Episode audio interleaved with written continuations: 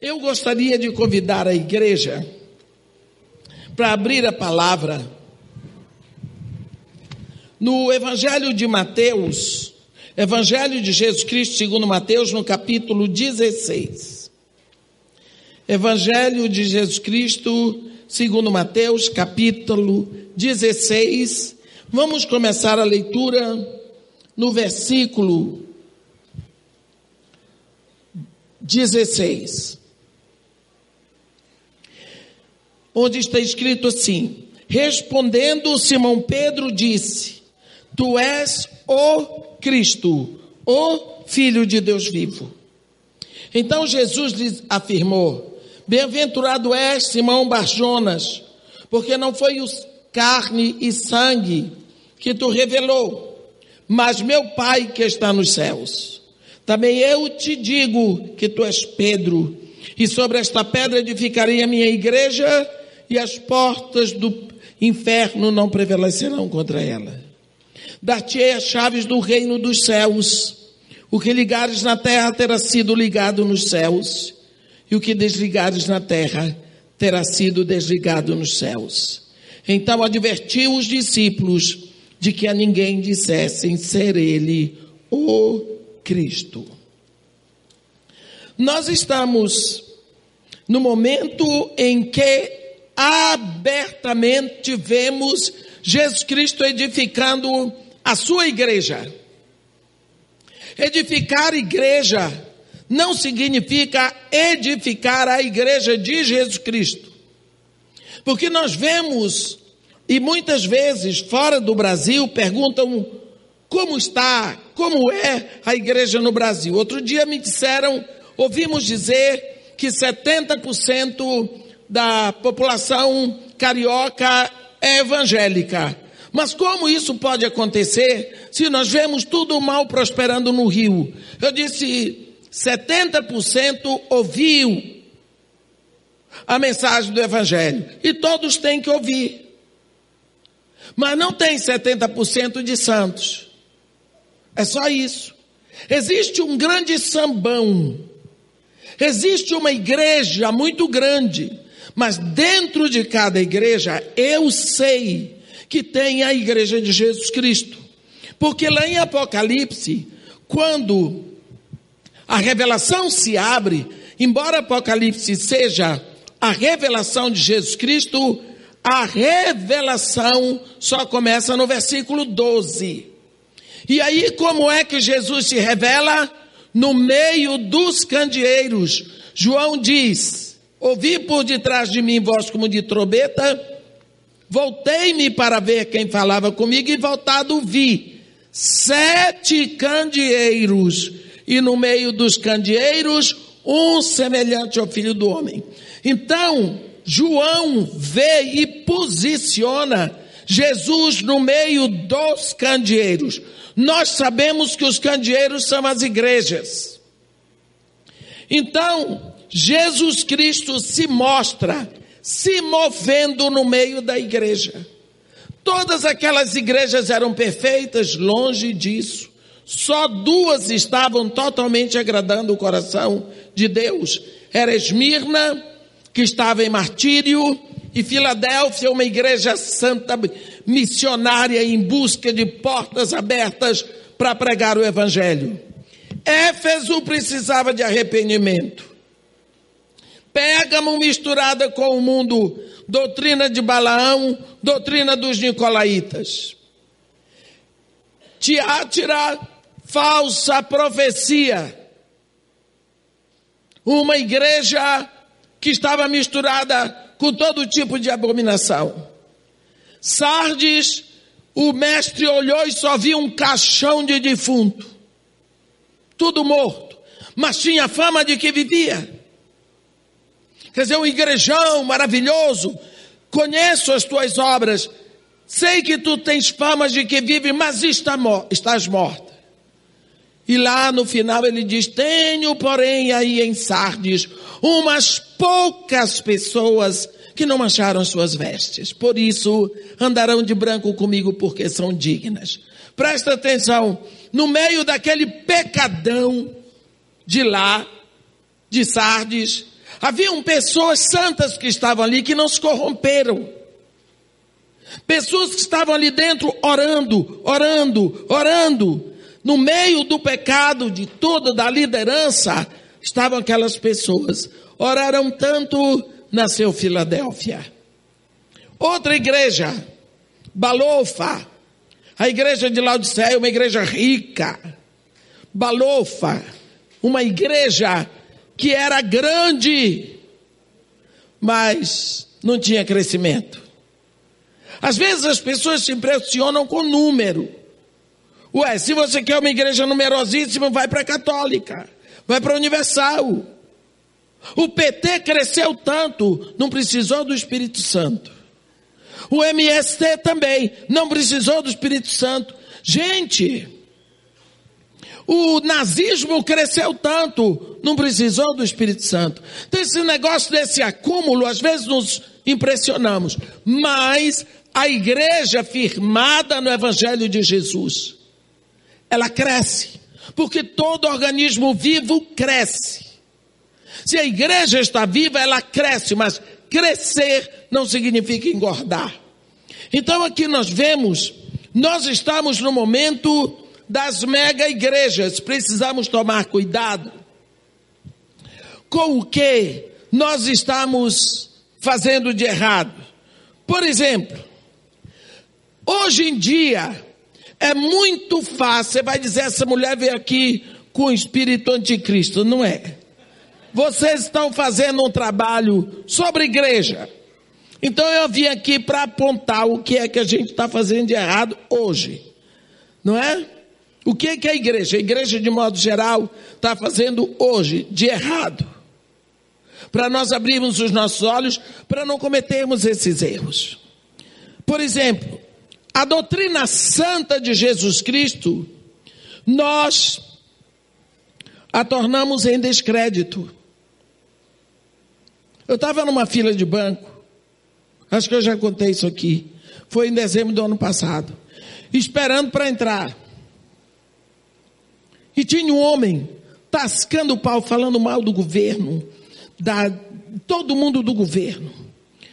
E a fila está crescendo e a gente esperando para o banco abrir. Vem de lá uma mulher que me conhecia e quando me viu fez aquela festa, era dia 23 de dezembro. Ou oh, Meidimé, que maravilha, e falou nas minhas pregações e tudo. E quando a mulher falou, você sabe que crente quando fala, ninguém mais falou. E entre aleluias e améns, ela disse: Não vou pegar meu lugar. Aí foi aquele sentido. Esse homem que estava falando mal do governo veio para mim e disse: ah, então a senhora é evangélica? Eu disse: sou. É verdade que o Eduardo Cunha é evangélico? Ele tinha acabado de tocar o pau no Eduardo Cunha. É verdade. Eu disse, moço, eu não sei, porque eu não conheço Eduardo Cunha, apesar dele ser daqui do Rio. E ele é um homem muito rico, ele não faz parte do, do meu meio. Mas eu vou dizer uma coisa para o senhor: se é verdade que ele é evangélico, eu vou lhe dizer que no meio dessa podridão todinha que está aí, ele é o único. Os outros todos não são. E eles são de alguma igreja por aí, mas não é evangélica. Porque ninguém disse, porque quando é evangélico sobressai. Para ser sincero, eu disse para vocês: todos os outros são católicos. Eu não devia ter dito isso. Isso foi maldade do meu coração, porque eu não sei. Só que depois eu fiquei com vergonha, sabe por quê?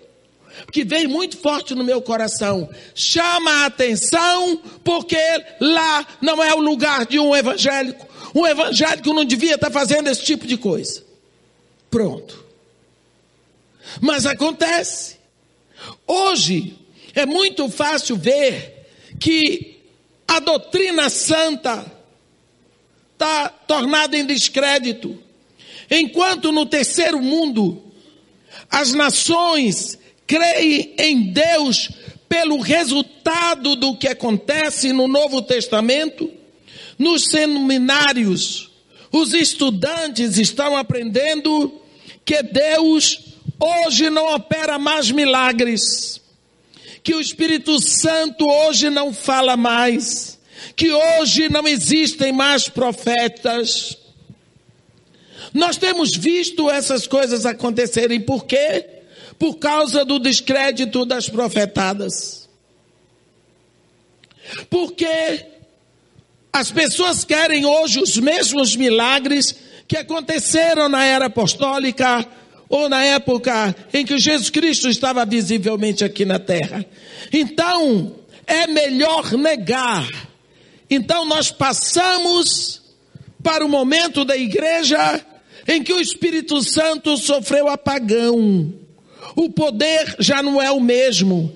Jesus Cristo disse: recebereis poder quando vier sobre vós o Espírito Santo.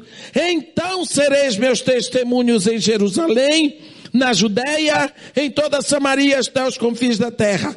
O mesmo Espírito que operou em Paulo, Pedro, João, Tiago, toda aquela turma, continua operando aqui, até que Jesus Cristo venha buscar a sua igreja. E pelo que eu sei, ele ainda não veio. Então esse espírito está operando sim.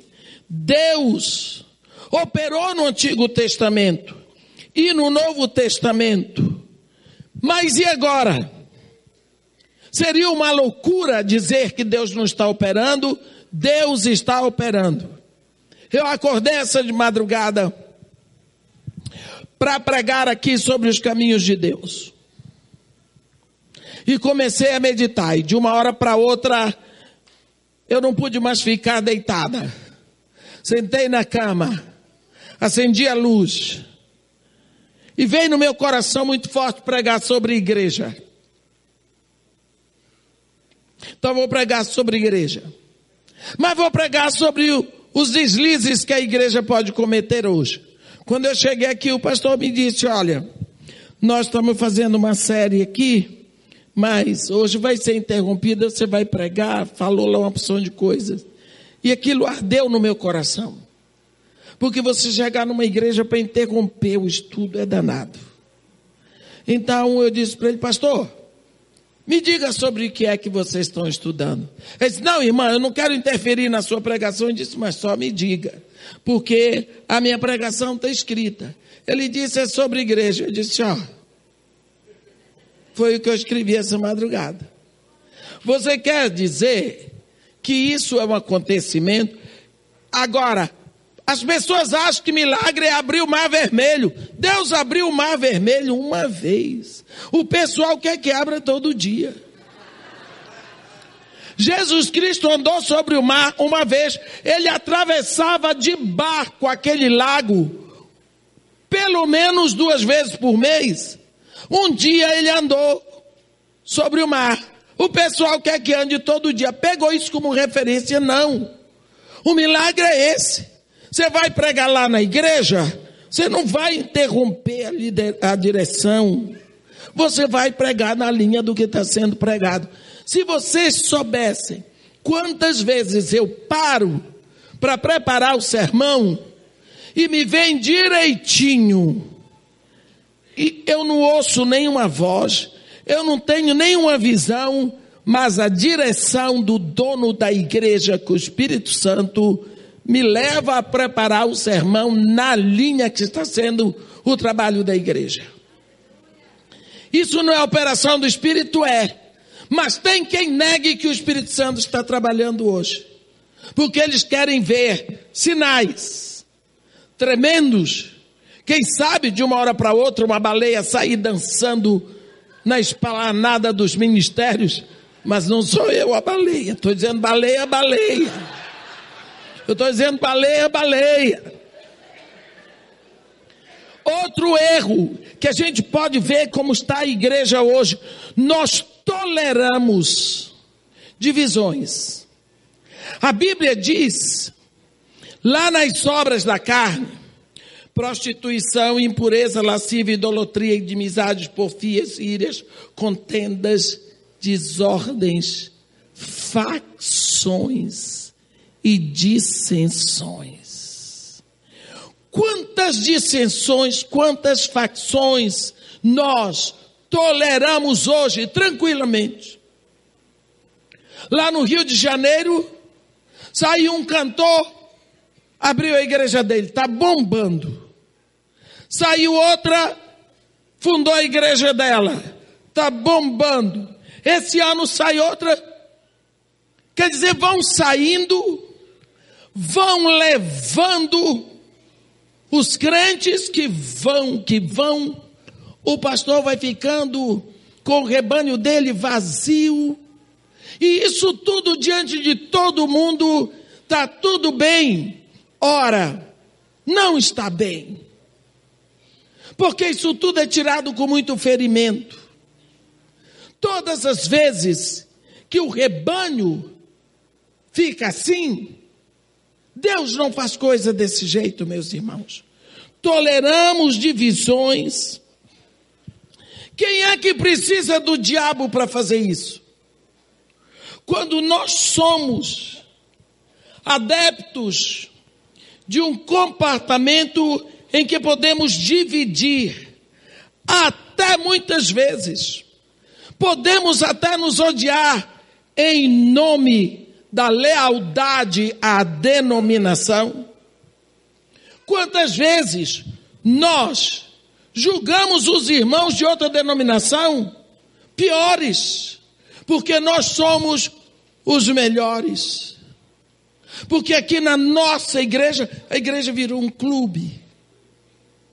Somos batistas, somos presbiterianos, somos assembleianos, somos metodistas. Eu me lembro de uma vez que uma senhora foi me assistir quando eu estava pregando na igreja metodista central de Vitória no Espírito Santo. Quando eu acabei de pregar e tudo que eu fui saindo, ela disse assim: Doutora, eu estou impressionada. Eu disse com o quê? E não é que de Nazaré pode sair profeta? E eu fiquei ouvindo para ela. Como é que a senhora, uma anglicana, prega desta forma, cheia do Espírito? Eu disse para ela: Você é metodista? É. Você esqueceu que o Wesley sempre foi anglicano, morreu anglicano, depois que ele morreu, alguns anglicanos fundaram o metodismo. Está vendo? De Nazaré sempre saiu profeta, minha filha. Porque Jonas é profeta e é de Nazaré. Quem não sabia era aquele rapaz, amigo de Filipe. Está lá, você vai em Nazaré, está lá a sepultura de Jonas, filho de Armitai. Quer dizer, se eu sou anglicana, não sou filha de Deus. Não posso pregar a palavra. Se eu sou presbiteriana, não posso. Então quem é que pode? Porque fazemos dissensões. Se é batista, é sério na palavra. Se é presbiteriano, coitado, é cemiteriano. É sorveteriano. Se é assembleano, ora muito, mas é também do reteté. Se é metodista, está por fora. Se é da Universal, então tira o encosto. E assim nós vamos admitindo perfeitamente dissensões no corpo. Parece que temos alegria de ver o corpo esfacelado. Por que fazemos isso? Nós, a Bíblia diz que nós toleramos. Sabemos que isso tudo está errado, mas aceitamos. Como se fosse normal. Não é normal. Não é para isso que Jesus Cristo foi ali na cruz. Além do mais, ainda hoje cultivamos um espírito de religiosidade. Sim. Nós ensinamos que o cristianismo significa evitar algumas coisas, como não beber, não fumar, não ir à boate. Algumas coisas você tem que evitar para ser cristão. Com isso, nós perdemos nossa alegria, porque perdemos a busca da intimidade com Deus. E essa intimidade com Deus não se consegue através de esforço solitário. Eu quero dizer para vocês que Adão, lá no Éden, foi um grande cristão, porque não bebia, não fumava, não ia na boate, não adulterou, não tinha nem a perna de outra mulher para olhar, porque só tinha a dele. Não dançou rap, nada disso. Mas ele cometeu um pecado que matou toda a humanidade, porque separou a humanidade toda de Deus. Então nós somos adeptos desse espírito de religiosidade. E é triste ver que nós aceitamos isso perfeitamente. Quando eu comecei a pregar, eu era uma árvore de Natal. Aí eu fui chamada, olha, você tem que mudar o seu jeito. Quando eu comecei a pregar, eu era muito magrinha. Depois você sabe como é, né? Começa a comer. Eu tive que me tornar adepta de uma postura que eu andava de saião, bem arrumada, tirei os brincos, tirei os anéis, parei de me pintar. Bem, tudo jóia. Depois de uns anos, a minha irmã olhou para mim e disse: Você parece uma. Disse uma palavra que eu não gostei. Onde já se viu? Você está mais bem vestida se botar uma calça comprida? Botei, gostei. Voltei para os anéis, botei um briquinho. Mas eu estava, que eu era crente porque eu não mostrava minhas pernas, porque não botava um anel, porque não botava um brinquinho. Que, que religiosidade é essa? Que maluquice é essa? Imagina se Deus está interessado no tanto de maquiagem que eu ponho. Deus está interessado em mim. E outra coisa, sozinha eu não vou conseguir nada. Porque Jesus Cristo foi o primeiro e o único que disse: sem mim nada podereis fazer. Então, nós ficamos às vezes num esforço solitário. Eu vou fazer isso, eu vou fazer aquilo para agradar a Deus. Deus se agrada de você, não é do que você faz. Por quê? Ele diz: olha aí, ó, ó, minha mão fez todas essas coisas e todas elas vieram a existir. Deus está interessado em você. Nós, outro erro, nós temos encorajado o estrelato dentro da igreja. E como encorajamos? Você sabe por que essa igreja tem vaga lá fora? Porque não foi um grande cantor que foi convidado hoje. Se fosse, tinha que ter levado lá para não sei aonde. Um, um lugar maior. Porque nós, não é? A consequência desse estrelato que nós toleramos e nós encorajamos é que alguns dos nossos pregadores par, param de buscar o modelo de servos e esqueceram que Jesus lavou os pés dos discípulos e montou num jumento. Encorajamos o estrelato? Sim. Eu estava pregando numa cidade do interior, quando chegou uma cantora amiga que me conhece. Ela disse assim: Eu preguei sexta-feira, abri o congresso, Sábado de manhã, quando é sábado de noite, aparece a cantora para cantar três canções. E ela veio, ela cantou e ela é daquelas que arrebenta. Canta bem, sabe conduzir, se apresenta maravilhosamente bem, é linda, tudo bem com ela. E depois que ela acabou de cantar, ela disse: Irmã, eu infelizmente não vou ficar, porque eu vim aqui nesta cidade para lançar o meu CD. E eu lanço hoje à noite, e amanhã de manhã eu viajo para Salvador para ir lançar o meu CD lá. Eu não vou poder ficar. Eu disse, minha filha, Deus te acompanhe, tudo jóia.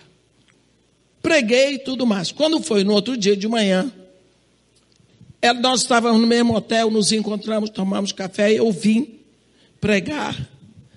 No final da pregação, a moça que organizou o congresso fez lá um, uma coisa sobre a casa de Maria Marta, tirou uma oferta para a casa de Maria Marta. E quando, depois do almoço, eu tinha que entrar logo num carro para ir para outra cidade para tomar o ônibus, ou, ou para tomar o avião. Quando foi na hora, ela me passou um envelope de oferta. Aí, quando cheguei em casa no Rio de Janeiro, que eu agradeci a Deus a oferta, e fui, abri, tinham 618 reais. Eu disse, procurei se tinha um cheque para mim, não tinha. Só que dali a um mês, eu fui pregar na igreja dessa cantora que estava lá. Aí nós estávamos conversando antes, ela me disse, mas que mulher aquela trabalha bem, né, irmã? Se é, trabalha, ela se esforça. Irmã, cantei três músicas, ela me deu oito mil reais. Ela me ofertou oito mil reais, foi o que a gente tinha pedido, mas ela pagou o hotel ainda. Tudo bem, se ela lhe pagou oito mil reais para você cantar três músicas, eu não estou dizendo que você não merece, mas eu vou falar com ela. Porque ela fez, levantou uma oferta para cá de Marimarta, deu 618 reais e foi tudo o que ela me deu. Eu creio que a oferta é para a casa de Marimarta e eu não mereço. Se eu, a casa de Marimarta não foi lá pregar, fui eu. Mas eu não posso tirar o dízimo desse dinheiro. Então eu vou falar com ela, eu vou porque está doendo. Ela disse que meu trabalho não prestou, o seu prestou. Posso falar com ela, irmã? Pega o telefone e fala agora, aqui na minha frente. Eu liguei. Eu disse, irmã, pá, pá, pá, falei com ela. Ela disse para mim, não, irmã, sabe o que é? É que eles pediram o dinheiro todo que eu tinha. Para ela vir cantar aqui três músicas. Eu disse, você acha justo? Não, irmã, te peço perdão. Não peça não, porque você está pedindo agora porque eu falei. Então não houve arrependimento, vem pedir perdão de uma coisa que não se arrependeu. Ai, irmã, a senhora está brava comigo? Tô. E a data que nós marcamos para o ano que vem, eu disse, eu vou. Eu vou porque não é por causa de você. Eu vou por causa do povo que está ouvindo a palavra que eu estou pregando. Eu vou, mas eu estou brava com você. Eu vou pregar para o povo. E até lá, lógico, a, a brabeza passou. Mas não é. Nós não encorajamos o estrelato? Encorajamos. Tem gente que para ir aí escolhe a cor do carro, a marca do carro, tudo mais. O que é isso? Quem é que encoraja isso? Se uma pessoa pede para o pastor, vou na sua igreja, mas eu quero 25 mil reais para cantar uma noite, o pastor diz, tudo bem, o pastor está encorajando. O pastor está encorajando. Mas nós fazemos isso no Anais. Achamos que vale a pena, não é? E essas pessoas que fazem isso, eles não estão buscando o modelo de Jesus. Eles estão buscando o modelo dos grandes astros. Aí chega ao ponto de um cantor dizer: lá fora eu ganho mais. Por quê? Porque apenas cantor, não é adorador. Mas essas coisas são encorajadas na igreja de hoje. Nós estamos fazendo isso? Estamos sim. Nós, hoje, na igreja do século 21, nós equiparamos dinheiro com sucesso. Nós achamos, encontramos um excelente meio de teologizar a ganância. em vez de usar a prosperidade que Deus nos deu para alimentar os pobres e alcançar os confins da terra com o Evangelho. Teologizamos a ganância. Então, o líder só pode usar o sapato marca tal, a roupa marca não sei quê, usar o avião tal, ter. Tudo isso não é pecado. O pastor pode ter seu próprio avião, às vezes precisa. Avião é meio de transporte.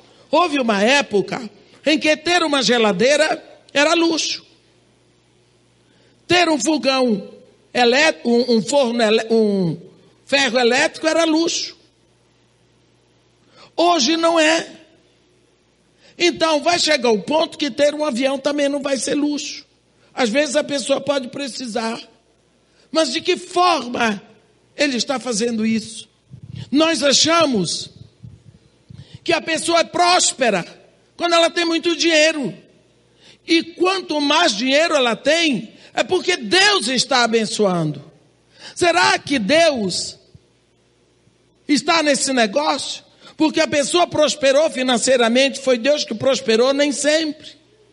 Ah, mas Deus prosperou Abraão, Deus prosperou Davi, tudo bem.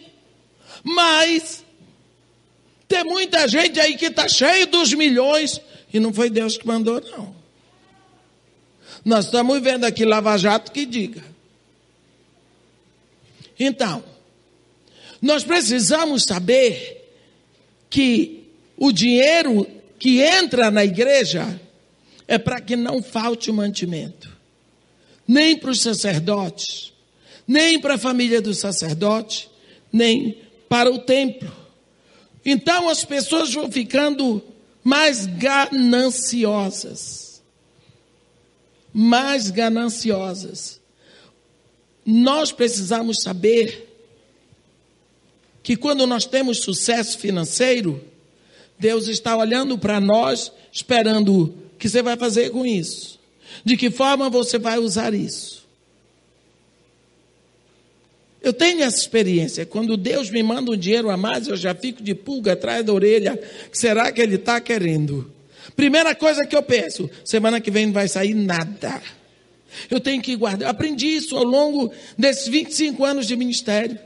Nunca eu compro roupa nem sapato, nada disso. Porque eu guardo o dinheiro, eu sei que vai faltar. Sabe por quê? Deus me ensinou na Bíblia que da época da vaca gorda a gente tem que guardar para a época da vaca magra. Eu também sei que temos que poupar. Lá no capítulo 32 do livro do santo profeta Jeremias, eu vi que ele tinha poupança. Ele guardava ouro. Eu disse: Ah, profetinha guardando ouro em casa. Então significa que eu tenho que guardar alguma coisa. Mas na hora que Deus diz para ele: Você vai comprar o campo do seu tio, do seu primo, filho do seu tio Salum. Ele não queria comprar, Deus disse: Vai comprar, porque Deus disse, viu que ele tinha um dinheiro. Ele foi lá, pegou o dinheiro e usou da forma que Deus mandou, no ato profético. Então nós precisamos guardar. Nós não podemos ser tão treslocados de ganhar 100 e gastar os 100. Não. Agora precisamos saber com que intuito nós usamos o dinheiro da igreja e para que se é para o reino. O dinheiro que entra tem que ser usado para o reino, na vida de pessoas, no crescimento da igreja principalmente para preparar o caminho do Evangelho. Nós, outro erro que cometemos, nos escondemos no templo. E nos escondendo nos templos, nós nos tornamos irrelevantes. Criticamos, criticamos e desprezamos aquelas pessoas que usam rap para alcançar os jovens. Criticamos pessoas que fazem apelo no carnaval para alcançar os perdidos que estão ali. Criticamos e com isso nos escondemos. Vocês têm aqui diante de você uma pessoa que criticava. Eu criticava todo mundo que pegava um trio elétrico e, e ia para o carnaval dizendo que ia pregar o evangelho. Eu dizia, bando de mistura, mas eu pintava. Um dia, eu fui chamada para ir na igreja do pastor Simon de Araújo, para o carnaval. Eu pensei, retiro de carnaval. Cheguei lá, irmã, nós vamos sair domingo e segunda no trio elétrico. Hein? Mas eu fiquei com vergonha de dizer para ele que eu criticava. Como é que eu podia criticar um homem santo que eu conheço, pastor Simonton, e, e a esposa, e a família toda? Eu sei que aquele, aquela família é santa. Eu disse, como é que eu vou dizer para ele que está errado? Ele só pode estar tá certo. Ele é o pastor da igreja eu olhava para a cara dele, não combinava. Ele disse: aí, irmã, nós fizemos uma escola de samba aqui, um sambão. Tem o samba enredo, eram os livros da Bíblia, tem todas as bandeiras. Nossa bateria tem mais de 200. Estava lá um trem para levar as crianças e tinham as alas. Irmã, vai ser assim: fazemos cinco minutos de samba Cinco minutos a gente para e prega a palavra. É nessa hora que a senhora, se quiser sambar, não tem problema. E eu lá em cima, e naquela época eu tinha uma missionária comigo, a Elizabeth K. Davis. Ela achou ótimo. Depois me confessou que tinha loucura para ir numa escola de samba, mas não podia. Não podia. Aí, o negócio foi ali na praia do Camburi, quem conhece Vitória quando eu me vi em cima daquele trio elétrico. Eu olhava para ele e não acreditava. Mas de uma hora para outra, uma alegria começou a tomar conta de mim. Até arrumei uns passinhos. Arrumei uns passinhos. Eu fiquei com vergonha de Jesus. Eu, no meu coração, eu via Jesus dizendo: vai, nega, critica, fala mal. Fala mal, vambora. Os meus pensamentos não são os teus pensamentos. Os meus caminhos não são os teus caminhos. Porque quantos céus distam da terra, os meus pensamentos são mais altos do que os teus pensamentos. Os meus caminhos são mais altos do que os teus caminhos. Mas eu anunciei Jesus. Quando acabou, eu não queria sair dali. Eu vi a pescaria que aconteceu aquela noite, aquele dia, e o povo distribuindo água e orando com as pessoas. Eu vi uma juíza dizer: Eu sou filha de pastores.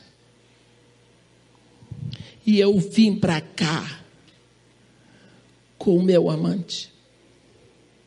Larguei marido, larguei tudo.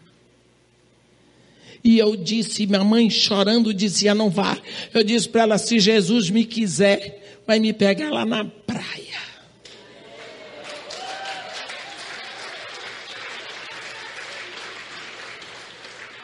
E ela chorando dizia: E ele veio. Essa mulher era eu. Eu dizia: Não, não sou eu. E Jesus Cristo esfregava aquilo tudo na minha cara vai lá, critica o ministério dos outros, atrapalha, te esconde dentro de uma igreja, atrás de uma Bíblia, para dizer que os que estão indo são ridículos. Olha, quando foi de noite, a igreja encheu, sabe o quê? Desviados. Jesus Cristo foi buscar lá na rua, lá na praia. Por quê? Porque eles foram. Hoje, hoje eu estou compondo happy. Para as minhas crianças dançarem. Vocês vão ver. Tô, eu amanheci o dia ouvindo o rap. Ano passado, meu, sobri, meu neto me disse assim: ele me chama Pabu, Pabu, eu vou, eu estou compondo rap, nove anos. Eu disse: como? Ele disse: mas é com a palavra de Deus. Eu disse: não podia ser palavrão, né, meu filho? Como é? Ele disse: é assim mais ou menos. No princípio era o Verbo, e o Verbo estava em Deus, e o Verbo era Deus. Eu, eu gostei daquele negócio. Eu pensei que ia ser um excelente meio para as crianças memorizarem a palavra de Deus. Fiquei com aquilo. Quando foi este ano, Pastor Silas Malafaia, a secretária dele, disse para eu no dia primeiro, eu tenho que me apresentar lá para explicar o projeto, tá, tá, tá. E eu disse, quanto tempo eu tenho para mostrar o projeto? Uma hora e meia, 90 minutos. Eu pensei, é muito para eu falar. Eu liguei para ela e disse, posso levar as crianças? Oh, irmã, que coisa boa! A gente manda uma van. Eu disse que eu quero um ônibus. Aí eu separei. Meia hora eu falo, meia hora as crianças se apresentam, meia hora eu vou levar engenheiro, médico, nutricionista, arquiteto e tudo mais que saíram da casa de Maria Marta, que dão um testemunho que foi pastor do que a casa de Maria Marta foi para eles, eles vão dar o testemunho. Mas quem está formando o grupo de rap sou eu, Street Dance. E eu comecei ali. E eu comecei, eu acordei ouvindo. Sabe o quê? Maranata, Maranata, Maranata, ora vem Senhor Jesus. Maranata, em Dona Marta, ora vem Senhor Jesus. Olha, tá tudo pronto, só falta gravar. Das minhas crianças. Você vê da onde Deus me tirou. Você precisa ver minhas crianças dançando com a palavra de Deus. Um estouro da boiada. Por quê? Saíram, as crianças aprenderam que eles podem dançar, fazer street dance com os versículos da Bíblia. Não precisa dizer palavrão. Nós precisamos ir à frente, acabar com essa religiosidade, acabar de nos escondermos. As favelas estão esperando, a rua está esperando. Deus quer ir, mas Jesus Cristo é cabeça. Cabeça está no corpo, mas a cabeça não vai se o corpo não for. E nós estamos escondidos dentro dos templos. Jesus Cristo disse: ide, e nós dizemos: venham. E se vier, a gente olha para ver se está bem vestido. É. Quantas pessoas se queixam para mim, ah, irmã, eu não vou, porque eu não tenho roupa. Eu sou de uma família, eu sei que essa pregação pode entrar no YouTube, não tem problema, pode ir. Eu sou de uma igreja riquíssima no Rio. Uma igreja de língua inglesa. Os jardins, cada planta do jardim tem um preço. Tudo organizado. Quando eu ia pregar lá, o morro descia. Porque é perto do morro. Porque tem pessoas de lá do morro que trabalham lá que é a escola britânica. Aí, pessoal da igreja ia tudo para um lado, o morro enchia do outro, eles não entendem um tostão de inglês. Não entendem. E eu tinha que pregar inglês. Mas sabe o que é? É que quando ele me via lá na igreja dos brancos, dos gringos, eles diziam, ela é nossa. Somos nós ali pregando, pretos como ela mal ajeitados que nem ela. Ela é o Morro Dona Marta, é lá na igreja dos gringos. Eles se sentiam orgulhosos. Eu pregando ali levantava a moral deles. Eu recebi um convite. Você não pode mais vir porque eles vêm. As crianças pegam as flores do jardim. Você tem que dizer para eles não virem. Eu disse: Eu não venho. Onde não cabe as minhas crianças, não me cabe também, porque não cabe Jesus. Pronto. Agora eu prego lá, sabe que horas? Eu não devo ter vergonha. Terça-feira de manhã, porque ninguém pode ir. E eu aceitei por quê? Porque eles precisam da palavra de Deus também. A gente tem que ter essa unidade. Me botaram para fora, não vou mais. É para pregar a palavra de Deus? Vou sim. Pode humilhar, pode fazer o que quiser, vou. Porque é para pregar a palavra de Deus. Não podemos perder a oportunidade. Temos ensinado as pessoas hoje a se esconderem, a escaparem. Em vez de nos ocuparmos, até que Jesus Cristo venha, preferimos ser astronautas, preferimos fugir. Ai, irmã, não aguento mais ver Jesus Cristo que está demorando muito. Era bom que ele viesse nos levar para nos tirar dessa confusão. Ai, ai, ai. Como lembra quando Jesus Cristo subiu o monte, estava lá com os discípulos? E de uma hora para outra Jesus Cristo começou a descolar do chão e foi, foi, eles ficaram lá. Jesus Cristo ficou escondido, uma nuvem veio, eles ficaram olhando. Ficaram lá. Foi preciso dois anjos, eu creio que foi Jesus que mandou. Se botaram lá no meio deles e disseram assim: varões galileus, por que estáis aí a contemplar as nuvens? Porque era só nuvem. Este Jesus, que dentre vós foi tirado, voltará da mesma forma como o viste subir. É, é mesmo. Desceram. Nunca mais eles ficaram contemplando nuvens. Eles trabalharam até que Jesus voltasse para cada um deles para levá-los trabalhando. Mas às vezes nós vamos depressa que Jesus Cristo já vai nos buscar, a gente não vai ter que se preocupar com isso aí, não. Vamos ter. Não podemos ser escapistas. Não podemos, nem devemos, querer que Jesus venha para a gente se livrar das contas, se livrar dos assaltos. Nós precisamos pedir Jesus Cristo que o Espírito opere para que nós alcancemos mais e mais e que possamos ir até os confins da terra. Porque os confins da terra não são a nossa igreja, Daqui nós enviamos, vai para Haiti, vai para a Europa, vai para o Morro Dona Marta, vai, vai, vai. E vocês ficam aqui. Quem fica, fica segurando a mala de quem foi, até que ele venha. Nós assistimos novelas e vemos filmes sobre o arrebatamento. Em vez de orarmos, por aqueles que neste momento estão sofrendo martírio, porque nós não temos a fé deles. Deus não vai permitir que você sofra martírio para você negar Jesus no último momento. Eu estava conversando com o pastor Elias Dantas no Canadá. Elias Dantas, no Canadá, no final do ano passado. Estava pregando lá, no final do ano ele estava lá num dos cultos ele pregou. E ele ficou muito impressionado de saber que a minha, a minha conversão se deu no Iraque.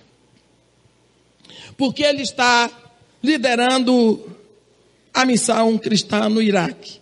Estava falando maravilhado. Ele disse para mim, irmã, os crentes de lá estão pedindo, que é para eu avisar para todo mundo, para não orar para que Deus tire o martírio. Não. Eles pedem que nós oremos para que eles avancem cada vez mais, para que eles sejam fortalecidos para anunciar mais, e que com força e com alegria eles enfrentem o martírio, e com a alegria eles derramem o sangue do corpo deles o sangue dele seja derramado, porque sangue de filho de Deus é o melhor fertilizante para a igreja. E Jesus Cristo diz: Eu, eu edificarei a minha igreja. E não há a menor dúvida de que Jesus Cristo está fazendo isso com profusão hoje entre os muçulmanos. Jesus Cristo está edificando uma igreja. Quem quiser pode ir com ele. Porque nós sabemos que quem vai na frente é ele. Quando Jesus Cristo ressuscitou, ele disse para Madalena: Vai e avisa aos meus discípulos. E o anjo disse: Avisa que ele já ressuscitou e já foi adiante deles para a Galileia. Lá o vereis. Significa que Jesus Cristo sempre vai na frente. Nós vamos atrás. Se nós quisermos ir, podemos ter certeza que Ele está na frente. Ele foi antes de mim para o Dona Marta. Ele está indo antes de vocês para o Haiti, para a Espanha, Portugal, aonde quer que vocês vão. Ele já foi na frente, preparando o caminho, vendo as dificuldades, ele está lá.